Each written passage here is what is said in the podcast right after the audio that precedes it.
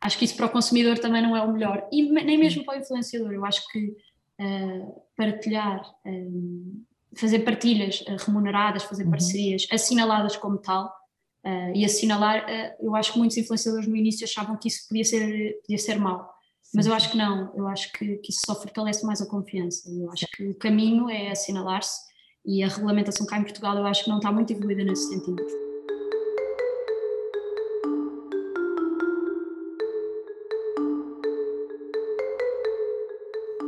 Olá a todos e bem-vindos ao DECPOD, um podcast da DECO.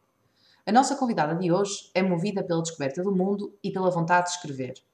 Viveu durante quatro anos no Rio de Janeiro, cidade onde assumidamente muito se divertiu, aprendeu a andar de skate e deu os primeiros passos no trabalho que atualmente desenvolve nas redes sociais. Mãe de duas meninas e que também se dedica à leitura e à escrita de crónicas e de livros.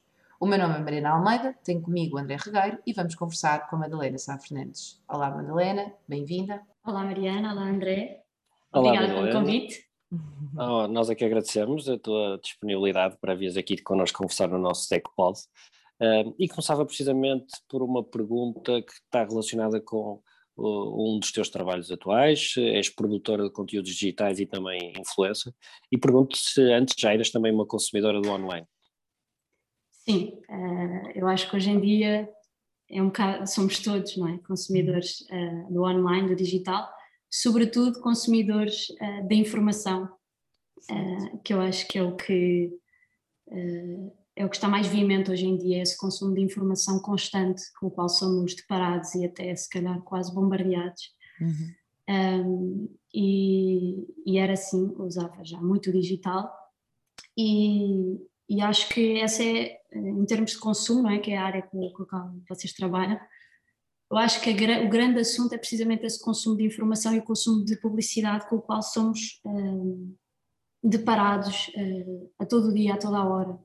E, e, no caso da publicidade, eu acho que é uma constante tentação uh, à qual estamos sempre a ser submetidos. E, e, acho que é um grande desafio uh, o, de, de, resistir a essa tentação, não é? Porque ao mesmo tempo que há cada vez mais informação e cada vez mais anúncios a chegarem-nos constantemente através dos telemóveis, onde cada vez mais passamos uh, o nosso tempo, ao mesmo tempo que há isso, há uma necessidade de consumirmos cada vez menos pelo bem do planeta, ou se não menos, uh, com menor impacto, não é? então acho que é um grande desafio e, e acho que que esta nossa presença cada vez mais ativa no digital uh, tem esse lado de estarmos uh, a ser bombardeados com, com informação, mas acho que também nos está, uh, se calhar, a, aprimorar um bocado o olhar e a tornar-nos consumidores mais conscientes. Eu acho que sim, acho que... E relativamente a isso, Madalena, e, e, e tocaste num assunto muito, muito interessante que é de facto esta publicidade que nos chega, não é? Como tu dizes e bem, está sempre presente aqui. Tu achas que as pessoas têm noção efetiva do que, do que é que isso representa, ou seja, da recolha de dados que muitas vezes isso representa, do que isso implica? Tu achas que há já um sentimento generalizado, que nós falamos daquela questão da, da publicidade personalizada, não é? Daquilo, nós sabemos exatamente, quer dizer, há alguém que sabe exatamente aquilo que nós gostamos e, e, às vezes esse impacto não, não sabemos até que ponto é que realmente as pessoas têm noção disto. Qual é a tua opinião sobre isso? eu acho, a minha opinião é que eu acho que cada vez mais têm noção, ainda bem, uhum. uh, mas ainda estamos longe de, de, de, a ter por completo. Mas eu acho que o caminho aí é, eu tenho sempre um, um ponto de vista um bocadinho mais otimista, uh, que é, eu acho que as redes sociais e o digital, evidentemente, uh, há, um, há um perigo aqui, não é? Eu acho que, que isso é evidente. Mas ao mesmo tempo, o que é que eu sinto? Eu sinto que uh, nós estamos a ficar tão habituados, uhum. uh, não digo que é bom estarmos habituados a isso, mas nós estamos a ficar tão habituados uh, que a exigência, a nossa necessidade de ter um foco maior também aumentou muito. Uhum. e eu acho também que há uma coisa que, que, que, tem a ver e que as redes sociais, portanto, têm esse lado, não é? de muita informação, muita publicidade o tempo inteiro. Mas eu acho que também é nas redes sociais que se pode ter essa conversa, precisamente sobre isso. Então, eu acho que uma maneira de resolver aqui esse assunto seria trazer, e eu acho que isso é o que tem vindo a acontecer e cada vez mais, a conversa sobre isso para as redes sociais e para os podcasts, como vocês estão a fazer aqui. Uh, então eu acho que a solução acaba por ser o próprio mal, no sentido em que é nessa plataforma, é, eu acho que é nessa plataforma que, que, que, se deve falar sobre isso. E na questão do consumo mesmo, ou seja, eu tenho notado, eu não sei se vocês têm notado também, mas eu tenho notado imenso que cada vez mais fala da questão do consumo consciente. Uhum. Então, ok, nós podemos estar num feed em que estamos com, uh, em que há inteligência artificial e algoritmos que sabem exatamente os nossos gostos, uhum. que é uma tentação, não é? Porque nunca, eu acho que nunca consumir foi tão fácil, uh, tão rápido e tão in your face, não é? Tão ali. Uh, mas ao mesmo tempo, alternado com isso, podem estar pessoas influenciadoras ou, ou não, a ter essa conversa sobre o consumo consciente e sobre a importância de, de, de reduzir o, o, impacto negativo do consumo e sobre. Então, eu acho que as pessoas estão sim mais informadas e a tendência é ficarem cada vez mais. Eu, eu noto isso. E eu acho que o consumidor está. Interessante, Madalena, essa tua perspectiva do consumo consciente, do sustentável e da forma como, eh, através de, de, pessoas como tu, que têm acesso, a, através dos seus seguidores, a um, a um conjunto elevadíssimo de consumidores, pode também contribuir para essa formação dos consumidores. Eh, e isso leva-me aqui a, a, uma outra questão, que é um, a forma simples, leve, eh, que tu consegues transmitir as tuas mensagens, isso vindo de uma pessoa licenciada em literatura, habituada a ler e estudar obras uh, mais complexas, mas depois com uma facilidade enorme de transmitir e de comunicar pelas vias uh, digitais de uma forma tão assertiva. Uh, e como é que tu fazes esse teu trabalho de, de digamos assim, de, simplificar conteúdos muito, muito ricos, digamos assim? Olha, obrigada, eu vejo isso como um elogio. Eu, eu e é? Sim, mas porquê que eu vejo como um elogio? Porque eu, pronto, quando estudei literatura, uh, e na universidade havia, e acho que há em roda da literatura, uma solenidade e uma poeira e um, uh, e eu acho que isso é uma barreira gigante uh, em relação à, à, literatura que eu adorava quebrar de alguma maneira, ou contribuir para quebrar, claro, mas contribuir para isso e, e, e, eu acho que o que fez isso, no meu caso, foi o Brasil, foi ter ido para o Brasil e ter chegado lá. Eu vinha de, de, de literatura, daqui os professores, era tudo uma coisa solene, distante, Uh, e já, mas mesmo não só na universidade, na qual estudei literatura, mas mesmo na escola, eu acho que, que se devia mudar um bocadinho a maneira como, como é apresentada a literatura aos miúdos, porque eu, uh, a menos que se tenha uma grande paixão, como era o meu caso, eu acho que os miúdos, uh, o que sentem em relação aos livros e à literatura é que é uma seca, muitas vezes, pela maneira como lhes é apresentado, é um miúdo de 10 anos e, e põe-lhe o, o primo Basílio ou uma coisa assim, e, claro que vai ficar, vai criar ali um uma resistência, não é? Uma resistência. Uh, e, e, eu vejo muito isso. Quando não é nada disso, e eu, eu, quando cheguei ao Brasil, uh, o que, eu, que mais me fascinou no Rio de Janeiro, uh, em particular, foi precisamente esse, esse pé no chão, essa. Uhum. Eles mostraram que a literatura pode ser como a música, não? pode ser uma coisa completamente. a simplicidade às vezes é o, é o, é o mais difícil uhum. e às vezes é o caminho, e na literatura também. E, e aí uh, eu acho que o género que mais me fez perceber isso foi precisamente a crónica. Quando eu chego ao Brasil e, e, conheci os cronistas de lá, o Ruben Braga, o Paulo Mendes Campos, que eles mostraram que, que a literatura pode ser uh, quase uma conversa num boteco, não é? Como eles têm. Certo. Uh, sim, isso é maravilhoso. Eu acho que os brasileiros, nesse sentido, estão um bocadinho mais à frente, no sentido uhum. de chamar todo tipo de pessoas para a literatura. Eu acho que esse é o poder eh, verdadeiramente da literatura, porque nós vivemos todos na realidade, nós, uh, nós temos Instagram, uh, nós temos a máquina do café encrava, o, o carro não tem gasolina, e trazer esse tipo de coisas para a literatura às vezes tem imensa beleza e o Brasil ensina-me isso. E tu acabas e então, um bocadinho isso, não é? Também nas tuas crónicas, acabas por trazer um bocadinho esse, esse, esse espírito, sim. não é? E, e, e também, e, e, apontar já, já de seguida isto, tu tentas através desta tua influência que tens nas redes sociais, tu tentas trazer também isso, ou seja, tentas trazer os consumidores para consumirem mais literatura, nem que seja de uma forma, não é? Exatamente mais adequada, mais simples, mais pé no chão, como, como disse. Exatamente, eu, eu adorava, eu comecei mais recentemente a, a unir as duas coisas, porque por preconceito eu não as unia, eu achava que tinham de ser universos completamente distantes uhum.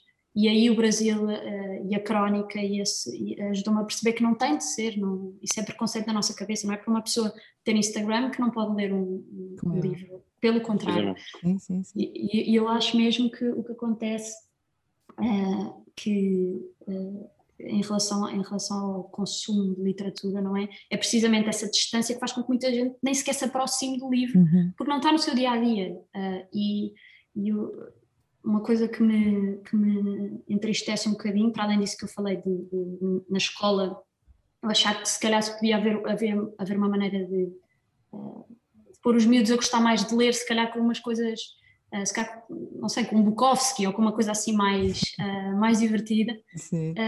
para além disso, eu acho também que faz muita falta uh, as livrarias. Uh, agora na pandemia foi muito triste o que aconteceu, de, das livrarias todas fechadas. Eu acho que faz falta o livreiro, aquela pessoa que nós vamos à livraria e nos diz: Olha, para ti o que é que tu gostas? Certo, e nós dizemos certo, o que é que gostamos, ele diz: Para ti é este livro. Sim. Eu sinto muita falta disso, do contacto cara a cara. Uh, uhum. E o online é maravilhoso, mas eu acho que o futuro está na livraria, na pequena livraria de bairro, na, na livraria certo, que, na pessoa que já nos conhece e que sabe o que é que nós vamos gostar. E principalmente para quem nunca leu.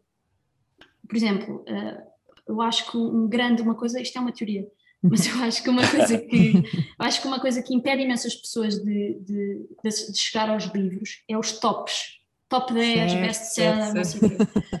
Porque Sim. eu acho que o que é que acontece? Uma pessoa que nunca leu nada, que não tem contacto, eh, que não tem a sorte ou o privilégio, eh, como eu tive de, ter pessoas à minha roda que toda a gente lia e me, e me punha em acesso aos livros e, e, que me cultivou esse amor. Uma pessoa que, que, que, quer ler, mas que não sabe por onde começar. Muitas vezes vai aos tops. Uhum. E o que é que está nos tops? Está livros de empreendedorismo, está autoajuda. Sim, sim, sim. Um, com todo o respeito por esses géneros, claro. eu acho que se calhar uma pessoa que está a trabalhar uh, 12 horas por dia e que, e que quer entrar no mundo dos livros, porque já ouviu dizer que é bom, e pega num livro, é um livro de empreendedorismo, uh, 10 passos para se tornar um líder ou uma coisa Sim. assim, uh, a pessoa acha aquilo uma seca e eu, eu, eu percebo isso. A pessoa pensa assim, então isto é que é livros, então não quero ler. E, Mas porque não verdade, retira da realidade, não é? Aquilo no fundo é o continuar do dia a dia dele. Exatamente, porque o Fernando Pessoa até tem essa frase, não é? Que a literatura é a Sim. forma mais agradável de escapar à vida, não é? Certo. Uh, aliás, de ignorar a vida. E, e, a pessoa quer ir ignorar a vida e tem ali um livro sobre a vida dela ou sobre como é. fazer melhor mais resultados. Então eu acho que uh, a pessoa desiste logo aí e faz falta aquela pessoa que nos indique o livro. E aí eu acho que pode, as redes sociais podem ajudar muito, não é? Se, e aí eu comecei agora recentemente, que é fazer eh, mais posts sobre livros, indicar livros. Uh, acho que faz falta isso. Faz, faz não, é, tu, tu Olha, super interessante, desculpa André interromper-te, mas, mas eu acho que é, é, super interessante que é, de facto nós estávamos a, há bocadinho a falar da questão da publicidade personalizada e dos riscos relativamente aos dados, mas de facto esta parte da personalização, e agora estamos a falar de humanos, não é? É bastante importante e as pessoas precisam, e eu, eu vou-te dizer, essa, essa questão que tu abordaste é que eu acho super interessante, acontece muitas vezes, acontece nos meus amigos, acontece comigo, uh, habituada muitas vezes a ler livros técnicos, quero efetivamente recorrer a outras questões e penso, mas o que é que eu vou, o que é que eu vou seguir? Quer dizer, ando sempre a tentar uh, que alguém que seja parecido comigo tente, uma, uma, tente influenciar-me, não é? Nesse sentido. E portanto, lá está, é o ponto positivo que, que eu queria aqui destacar e que eu acho bastante interessante, que é ainda que seja no via, na via digital, ainda assim, se for verdadeiro e se for, digamos assim, person verdadeiramente personalizado, de facto consegue-se fazer um, um consegue-se atingir uma boa solução e esta questão do livreiro eu acho, além deliciosa, super, super interessante. Obrigada esta é, Eu ia precisamente agradecer essa tua partilha e essa tua visão sobre, este, sobre o que é literatura e, e, e, que as pessoas tenham esse desafio e essa vontade de descobrir, porque de facto a literatura é muito mais do que aquilo que aparentemente uh, nos fazem chegar e, e, acho engraçado que tu transmites de forma clara que a tua vivência, a tua experiência multicultural, porque também estiveste no Brasil, como já disseste, eh, te ajudou a ver também, de, mesmo uma apaixonada como tu pela, pela literatura, conseguiste ter uma outra visão e, e agora estás a passar isso a, a quem te segue. Hum, e, e, não só relativamente a, esta, a, estas questões da literatura, mas também uh, a publicidade que é feita nas redes sociais, uh, certamente, até por tudo o que já nos disseste, também define os teus próprios critérios para aceitar ou determinar, uh, aceitar determinados produtos ou marcas com os quais trabalhas. queres nos falar um bocadinho sobre isso? Sim, o trabalho de influenciador, né, em fundo. Sim, exatamente. Um, Olha, eu, uh, para já a palavra influenciadora, não é? Que é, é, aquela palavra que eu acho que gera assim alguma controvérsia. Até o Ricardo Pereira que diz que uma pessoa quando quer influenciar não, não vai dizer ao outro que o está a influenciar, não é? Portanto, logo aí a premissa, a premissa está, está logo é logo estranha, as pessoas estranham logo à partida e o Oscar Wilde dizia que não há influências boas, não, é? Não existe influência boa. Uh, então o, influenciador, aquele que foi assim, foi assim designado, como eu e como tanta gente, uh, parte logo desse preconceito e desse, uh, e desse estranhamento que eu acho que se gera nas pessoas. O que eu acho que aconteceu é isto, isto eh, no meu caso, começou no Brasil, comigo a partilhar o meu estilo de vida e, e o que eu fazia, e, e, aos poucos as marcas, ainda tudo muito precoce e muito sem, sem regulamentação e sem, e sem regras, digamos assim, começaram a fazer parcerias e eu comecei a fazer parcerias com marcas. Uh, e eu acho que foi uma evolução que fez com que, com que esta, esta atividade não é, de influenciadores digitais tivesse alguns problemas, porque o facto de não haver regulamentação fazia com que uh, pessoas uh, como eu e como tanta gente que estavam a dar dicas uh, sobre, sobre a sua vida, não é? Uhum. Normalmente, dicas genuínas, digamos assim, de repente uma marca entra ali e, e, nós estamos a dar uma dica de uma marca e aquilo foi, foi uma parceria ou foi um, um acordo e eu acho que há falta, houve e talvez ainda haja alguma falta de transparência para com o uhum. público. e eu não, confesso que não pensava muito nisso antes por ser tudo tão novo e, e, mais recentemente, até mais eh, depois de ter sido mãe, comecei a pensar um bocadinho mais sobre isto. Uhum. Um, e eu atualmente faço muito poucas parcerias com marcas, uh, só faço quando, quando sinto que faz sentido e o sentido até pode ser monetário. Uh, mas acho que é importante assinalar que assim é, que é uma parceria e, uhum. que, foi, e que foi, foi pago porque senão eu acho que se gera essa confusão e essa falta de transparência. Uh, e acho que vocês, pronto, como. Uh, acho que isso para o consumidor também não é o melhor. E nem mesmo para o influenciador. Eu acho que uh, partilhar, fazer partilhas remuneradas, fazer uhum. parcerias assinaladas como tal. E assinalar, eu acho que muitos influenciadores no início achavam que isso podia ser, podia ser mau, mas eu acho que não, eu acho que, que isso só fortalece mais a confiança. Eu acho que o caminho é assinalar-se e a regulamentação cá em Portugal eu acho que não está muito evoluída nesse sentido. Sim, sim, nós íamos, íamos exatamente eh, falar sobre isso, ou seja, nós até temos a DEC tem eh, aquilo que se chama um observatório da publicidade, o que é que nós tentamos com este observatório? É tentar identificar vá, publicidade que seja vá, contraditória com aquilo que, que efetivamente vende, não é? Ou seja, que possa ser lesiva aqui dos consumidores.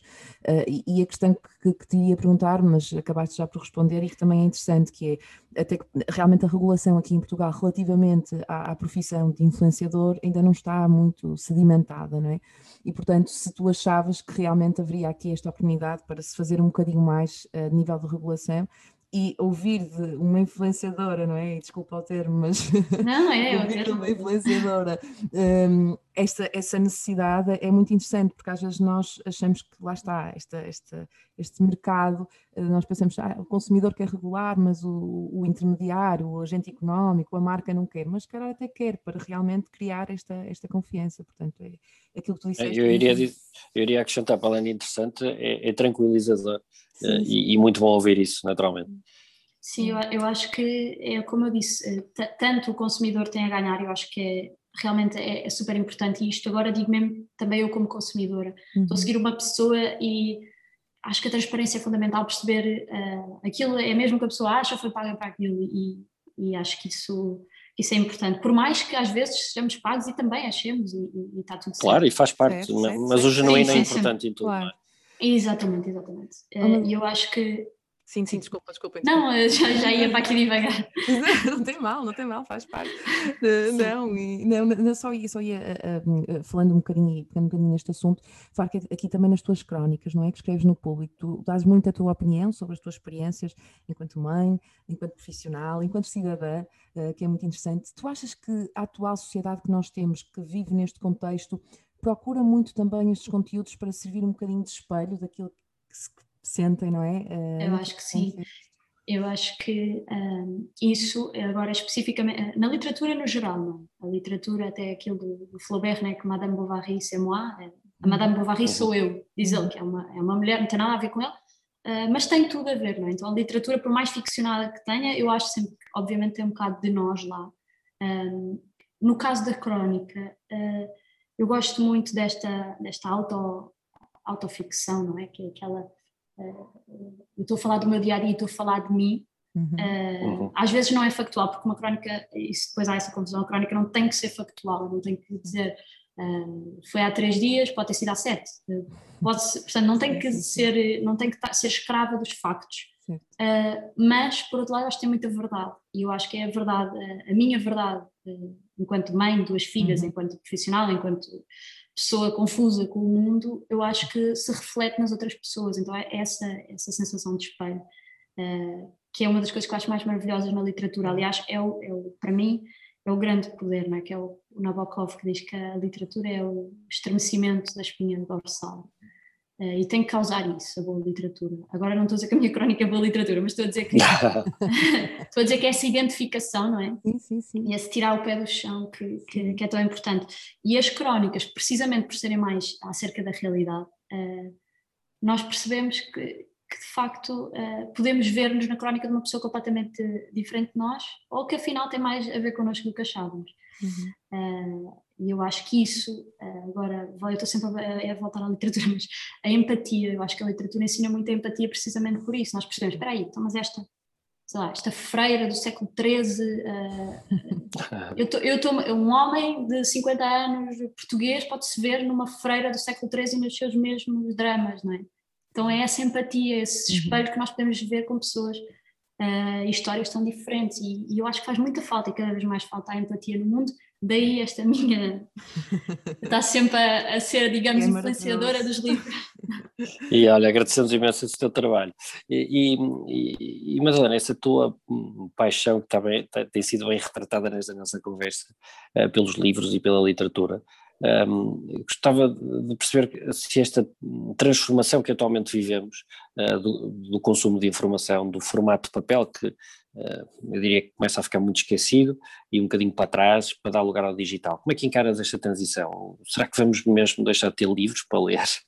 Uh, sim, o, o, eu gosto muito do livro como objeto. O livro, o livro, as páginas, o tocar, o cheirar, isso é uma coisa, acho que é de uma geração, da minha e das uhum. anteriores, Uh, mas as histórias uh, sobrevivem, não é? A história já, uh, a tradição oral já existe desde, uhum. desde que nós existimos, não é? E as histórias antigamente eram contadas, eram contadas à volta de fogueiras, foram musicadas, eram, eram contadas em música, então acho que a história nunca vai desaparecer porque desaparecerá quando nós desaparecermos enquanto seres humanos e, e mesmo as redes sociais são outro tipo de narrativas, não tem a ver com literatura, mas são narrativas, portanto nós somos muito está intrínseca à nossa natureza, a narrativa e a história. Uh, se o livro como objeto desaparecer, que, que há uma tendência que indica que sim, uh, subsiste a história de outra forma. Eu acho que mesmo a própria literatura, porque uh, vê-se um aumento no consumo dos e-books não é? e, do, e, dos livros eletrónicos. Uhum. Eu, pessoalmente, sou muito mais adepta do livro-livro, mas, mas pronto, não posso estar a, a, a pôr a, minha posição aqui, claro. aqui nisto. Isto é uma coisa que eu acho que é uma tendência. A tua opinião, naturalmente. Sim, Sim, exato, mas eu acho que, que, que, a literatura não vai desaparecer, desaparecerá quando, é. quando desaparecerem os humanos. Não, isso é indiscutível, mas de facto esta transformação digital é importante, há aspectos e um deles é este. Uh, que, que, que, nos preocupa porque de facto há, há, prazeres que só se têm de uma determinada forma, não é? O jornal em papel ou o jornal em, em digital. Sim. Muito bem. Ai, desculpa. Madalena, eu ia só uh, também questionar-te outra questão, eh, questionar-te outra, outro assunto que está relacionado com um, as tuas filhas, ou seja, a preocupação que tu tens com as tuas filhas. Um, na verdade, tu também transmites muito essas mensagens nas redes sociais, ou seja, as mensagens relativamente à maternidade e também nas tuas crónicas. Uh, mas virando aqui um bocadinho para o consumo, e claro que tens muitas outras preocupações, mas que tipo de preocupa-te que tipo de consumidoras é que elas viram a ser um dia? Preocupa-me e eu acho que o meu olhar para o, para o consumo uh, e este meu interesse um, que se está a aprimorar mais também vem muito delas, não é? Do tipo de planeta que no fundo elas vão ser, elas e, e as novas gerações né, vindouras são os herdeiros da, uh, do nosso planeta. Então preocupa-me bastante o consumo e eu acho que, uh, por exemplo, uma coisa que me, que me iria agora a minha filha está na escola, a Sofia, e uma coisa que eu acho que me iria eh, fazer estremecer um pouco era, eh, e ao mesmo tempo iria agradecer, mas acho que eh, elas também podem ser nossas influenciadoras dela, vir da escola e dizer, por exemplo, mãe, fecha a torneira, ou mãe, sim, sim, os sim. hábitos que eles podem aprender na escola, por um lado são super importantes, mas por outro eu gostava de ser eu a transmitir-lhes um bocado isso. apesar de eu achar que as novas gerações estão, estão cada vez mais conscientes e cada Sim. vez mais um, exigentes e cada uhum. vez mais atentas cada vez mais informadas, e isso é bonito de ver e vê-se muita gente a educar os próprios pais. É? Claro. Uh, então, sim, preocupa muito uh, os comportamentos que elas vão ter uh, nesse sentido, e, uhum. e, aí não há novidades que acho que é educar pelo exemplo e é tentar, ter, tentar não ser extremamente consumista e uhum. começar e eu, o meu interesse pelo consumo consciente vem muito por causa delas vem, vem muito num pensamento que eu tive eu não posso estar a consumir, porque a verdade é que eu não, não tinha essa consciência antes. Acho que muitos de uhum. nós, se calhar, não tínhamos, bem, vocês, se calhar, na vossa profissão têm mais, mas, uh, mas eu acho que vem um bocadinho por aí que é assim, uh, se, acho que é 35%, né? 35% mais de. consumimos 35% mais do que o, o planeta consegue aguentar. Uh, e eu quero que o planeta aguente, eu quero que elas tenham um planeta para viverem, portanto eu acho que estou um, a fazer mudanças nesse sentido e quero fazer cada vez mais para elas para ensiná-las como deve ser. É. É engraçado é que tem desenvolvido muito essa, eh, essa questão, também nas escolas, nós temos um projeto que é o DECO Jovem, em que vamos às escolas, porque não só pela importância de começar a educar os consumidores desde, desde novo, mas também, como dizes e bem, porque eles têm um ótimo efeito multiplicador da informação e também são influenciadores dos pais, e portanto uhum. vamos, eh, vamos muito por aí e, e, os resultados são muito engraçados. Um, mas Helena, passava agora a uma segunda parte desta nossa conversa, uh, uma dinâmica que nós fazemos para os nossos convidados, a que chamamos respostas rápidas para hábitos de consumo pessoais. Uh, então eu vou-te dar duas hipóteses e tu podes escolher uma, uh, sendo que, se quiseres, podes naturalmente justificar. Devo dizer que me estragaste aqui um bocadinho a dinâmica, porque numa das tuas respostas, uh, deste, desta resposta é esta que era os maias em formato de papel ou e-book, e já o deste. mas começava então, estás preparada? Posso, posso avançar? Pode. João Cabral de Mel Neto ou Sofia de Melbrenner? Sofia de Melbrenner. Eu amo o João. Ah, isto tem que ser rápido, não é? Não, não, não, não. Podes justificar. Pode justificar. Okay. Eu amo o João Cabral, foi a minha, das minhas maiores descobertas no Brasil. Uh, mas eu dei o nome à minha filha Sofia por causa da Sofia de Melbrenner. Uh, é a minha escritora preferida. tenho aqui a obra toda dela e então tenho sempre que escolher Sofia, Sofia, sempre. Muito bem. Olha, e para fazer desporto, skate ou empurrar o carrinho de bebê? Skate, sempre. Aliás, os dois ao mesmo tempo, porque eu até tenho ah, um carrinho de bebê que tem um skate. Estávamos com dúvidas de perguntar isso, ou seja, sabia, sabia essa possibilidade, mas de facto. Há essa possibilidade, eu tenho ah. um carrinho de bebê que tem um skate e adoro, portanto é, é os dois. Os dois. É e olha, pão de queijo ou bola de berlim sem creme? Pão de queijo. Tenho saudades, só porque tenho muitas saudades. Mas também adoro Vi-te a hesitar nesta, de facto. Sim, sim. Hesitei. Olha, estás a ver, foi fácil, estás a ver como foi fácil esta, esta dinâmica. Foi fácil. Um, Madalena, nós agora temos sempre aqui uma pergunta um, que, que, é muito importante para a DECO, que é, é, no fundo saber aqui qual é a opinião dos nossos convidados relativamente àquilo que a DECO ainda pode fazer relativamente a, a determinados setores e determinadas atividades. E, e, e, como tu já falaste ao longo de todo este, este podcast, o que é, é bastante interessante, mas eu acho que aqui nunca, nunca é demais reforçar. Na tua opinião, de que forma pode a DEC influenciar os consumidores a terem assim um cotidiano até mais consciente, mais sustentável e mais informado?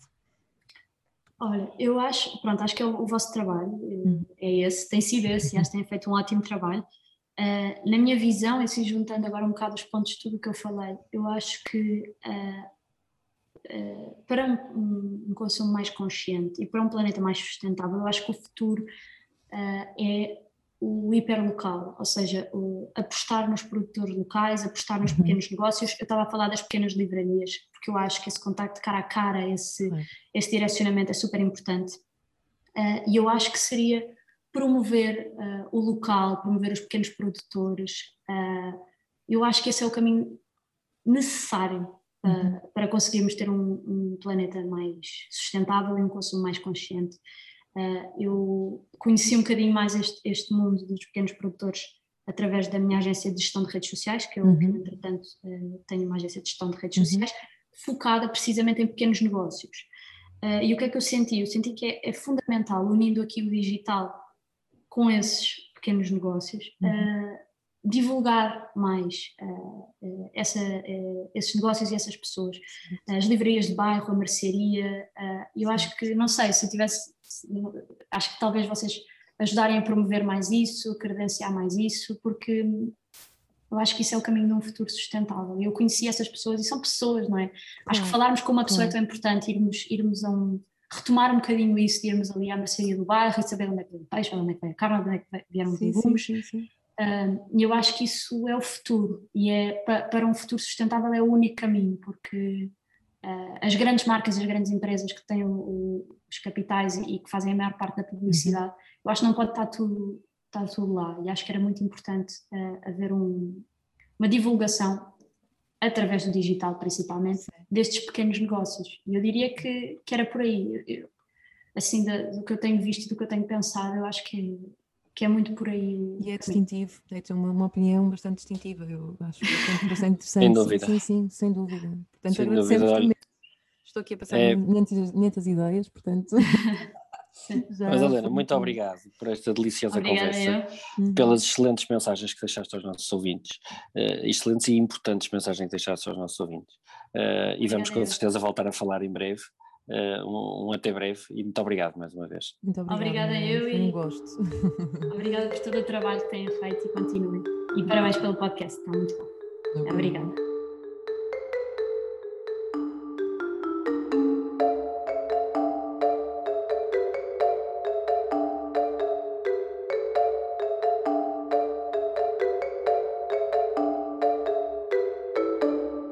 Agradecemos por estarem desse lado. Continuem connosco e ouçam todos os episódios. Acompanhem-nos, comentem e partilhem. Adeco sempre consigo.